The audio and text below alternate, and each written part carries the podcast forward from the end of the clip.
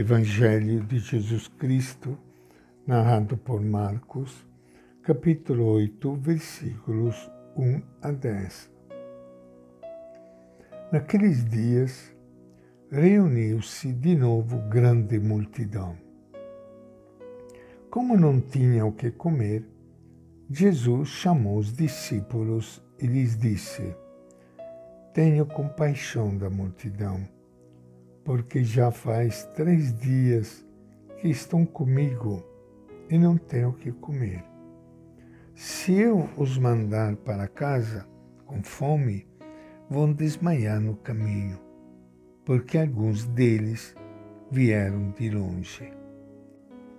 Seus discípulos lhe responderam: Onde alguém poderia encontrar pães para satisfazer tanta gente aqui no deserto, Jesus perguntou: Quantos pães vocês têm? Eles responderam: Sete. Então Jesus mandou a multidão sentar-se no chão. E tomando os sete pães, tendo graças, partiu e entregou a seus discípulos para que servissem e eles serviram a multidão. Tinha também alguns peixinhos. Depois de abençoá-los, Jesus mandou que também os servissem. Eles comeram e ficaram satisfeitos. E recolheram sete cestos com os pedaços que sobraram. Eram cerca de quatro mil pessoas. Jesus então as despediu. Logo em seguida, entrou na barca com seus discípulos e foi para a região de Dalmanuta. Esta é a palavra do Evangelho de Marcos. E com grande alegria que iniciando hoje o nosso encontro com o Evangelho de Jesus, Quero saudar e abraçar a todos vocês, meus amigos, amigas de todo o Brasil, aqui juntos neste momento, com Ele, o nosso Mestre. Estamos em tempo de carnaval, tempo bonito, festa, de alegria, de música, de dança Cada um tem o seu gosto. Tem gente que não gosta de carnaval e, e se retira, vai passear, mas outros gostam. E eu já, já também pulei carnaval, especialmente com as crianças, muitas vezes. E acho o carnaval uma das festas mais bonitas eu acho que Deus também gosta muito do carnaval, porque gosta de ver o seu povo feliz, alegre, dançando, sem violência, daquela fraternidade que une todas as pessoas. É muito bonito. E queremos também nos alegrar com tudo isso. E fazendo a leitura do livro da vida que nos fala do carnaval, nós entendemos que Deus quer que você tenha alegria no seu coração. Não é suficiente ter barulho, alegria fora, mas, acima de tudo, alegria de viver. Mesmo na dor, na doença, sentir a presença dele crucificado, também sofrendo conosco, nos ajuda a superar aqueles momentos de tristeza, de desânimo, que às vezes fatos da vida trazem para nós.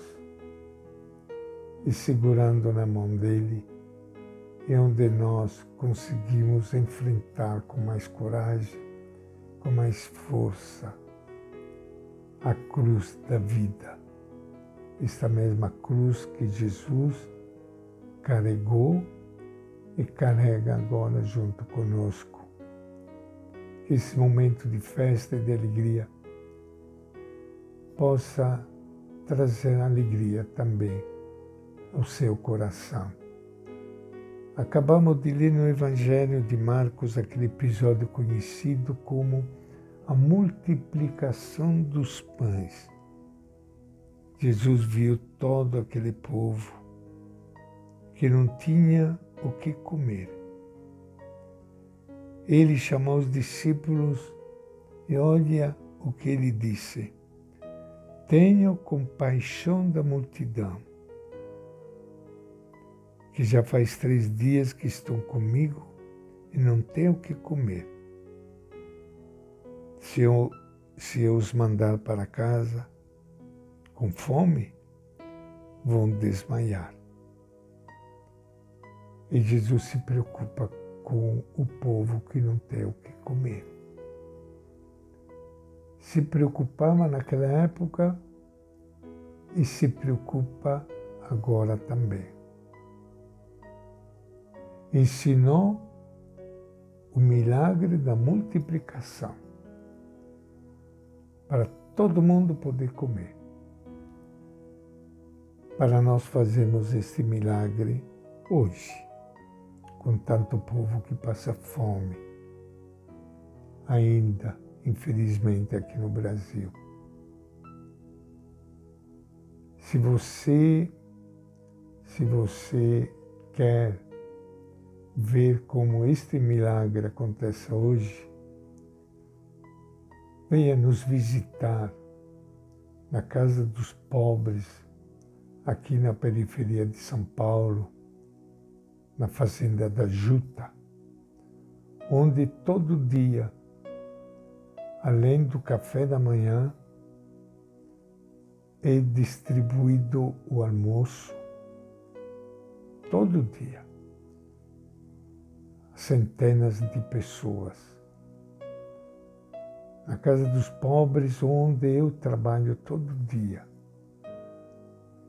nós distribuímos diariamente de 400 a 500 marmitas de comida. Sem contar as pessoas que moram na rua e comem aí no lugar, na casa deles, que é a casa dos pobres. Outros levam para casa, para a família, porque não tem comida em casa. E como isso acontece? Olha, gente, o que menos nós temos é dinheiro.